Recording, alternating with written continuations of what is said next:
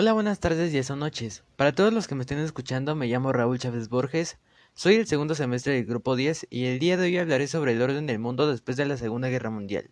Para ello empezaremos hablando sobre la Organización de las Naciones Unidas, o mejor conocida simplemente como la ONU, organización global cuya misión es la de asegurar la paz y el orden del mundo.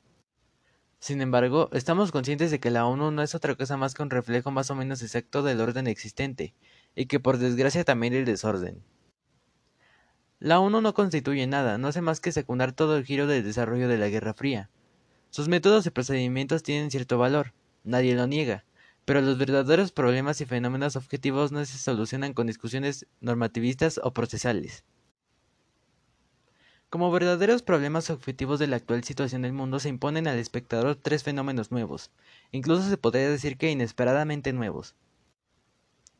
Se trata del anticolonialismo, la conquista del espacio y del desarrollo industrial de las zonas subdesarrolladas por los desarrollados. Entre sí mismos, estos fenómenos son aparentemente heterogéneos, por completo. A primera vista no tienen una relación inmediata los unos con los otros. Se ordenan como primero el anticolonialismo, después el problema del espacio y en tercer lugar el desarrollo industrial de los subdesarrollados. El desarrollo industrial es un problema central y sumamente actual de un nuevo orden del mundo. Nomos de tierra es el gran tema que se suele usar para distinguirlo bien terminológicamente de otras cuestiones menos fundamentales. La expresión nomos de tierra tiene el sentido especial de llamar la atención sobre el hecho concreto de una nueva toma de la tierra, y junto con ella de una nueva división, distribución y reparto de la tierra. Debe de tenerse en cuenta que el proceso inmenso de una nueva toma y distribución de la tierra en su realidad concreta conduce a cambios esenciales de la estructura especial, e incluso de la noción del espacio, ya que con el término nomos queremos destacar el aspecto espacial del problema de un nuevo orden del mundo. En cuanto al anticolonialismo se suele tratar en general como un asunto ideológico y realmente en buena parte lo es.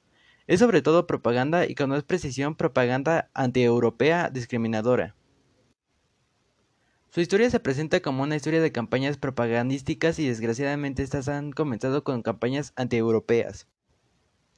Hemos presenciado cómo se hundieron en pocos años después de la Segunda Guerra Mundial los grandes imperios coloniales ultramarinos de las potencias europeas, Inglaterra, Francia, Holanda y Bélgica, coreados por las imprecaciones de esa propaganda antieuropea creada por los europeos, ya que esto afecta especialmente a los conceptos de guerra y paz, y a dos distinciones conceptuales fundamentales, la distinción de, de la guerra y la paz, y la separación de los conceptos de enemigo y criminal. Tenemos que considerar por consiguiente el aspecto espacial que implican los fenómenos del anticolonialismo y la conquista del cosmos para el problema de un desorden de nuestra Tierra. Los dos están implicados en los frentes y destinos de la Guerra Fría, ya que antes de, empezar la Segunda Guerra Mundial, exactamente el 26 de abril de 1939, el primer ministro inglés Chamberlain declaró en la Cámara de los Comunes con motivo de la introducción del servicio militar obligatorio. Durante la Segunda Guerra Mundial la discusión jurídica de la Guerra Fría se orientaba en torno a la idea de la neutralidad. Esta neutralidad se parcelaba con nuevas distinciones, se ralentizaba y se disolvió cada vez más, pero nunca abandonó por completo su punto de referencia, la idea clásica de neutralidad jurídico internacional. Así surgieron fenómenos intermedios como no beligerancia y la práctica de las mesures short of Eber. A diferencia del primer estado que era monista, aunque solamente en el sentido de una unidad ilusoria, aparece ahora una estructura pronunciadamente dualista o bipolar. Ya no se trataba de que un protagonista de la amistad mundial observara una neutralidad, aunque fuera parcial en una guerra que hiciera el otro protagonista contra, contra una tercera potencia. Más bien surge una enemistad intensa entre las dos potencias mundiales, hasta ahora aisladas, y que son las dos columnas firmes de la Organización Mundial de la ONU.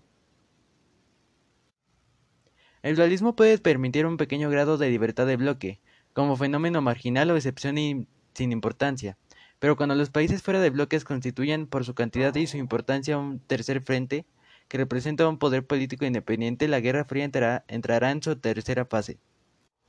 El Estado dualista sigue ahora con una fase pluralista.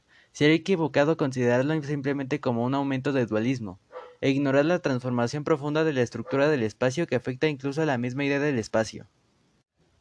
Frente a esto debemos recordar que la guerra revolucionaria de la situación actual es como hemos visto solamente una décima parte guerra, en un sentido espectacular. Su mayor parte no se efectúa en semejantes planos y campos de batalla abiertos, sino en los espacios multidimensionales de la Guerra Fría.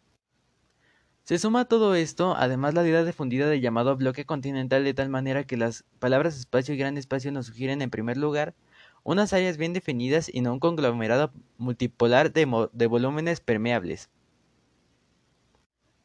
Para concluir, debo decir que siento que estuvieron mal algunos de los acontecimientos después de la Segunda Guerra Mundial, ya que si bien benefició a algunos países como Estados Unidos, perjudicó a muchos más, y es por eso que estoy en desacuerdo.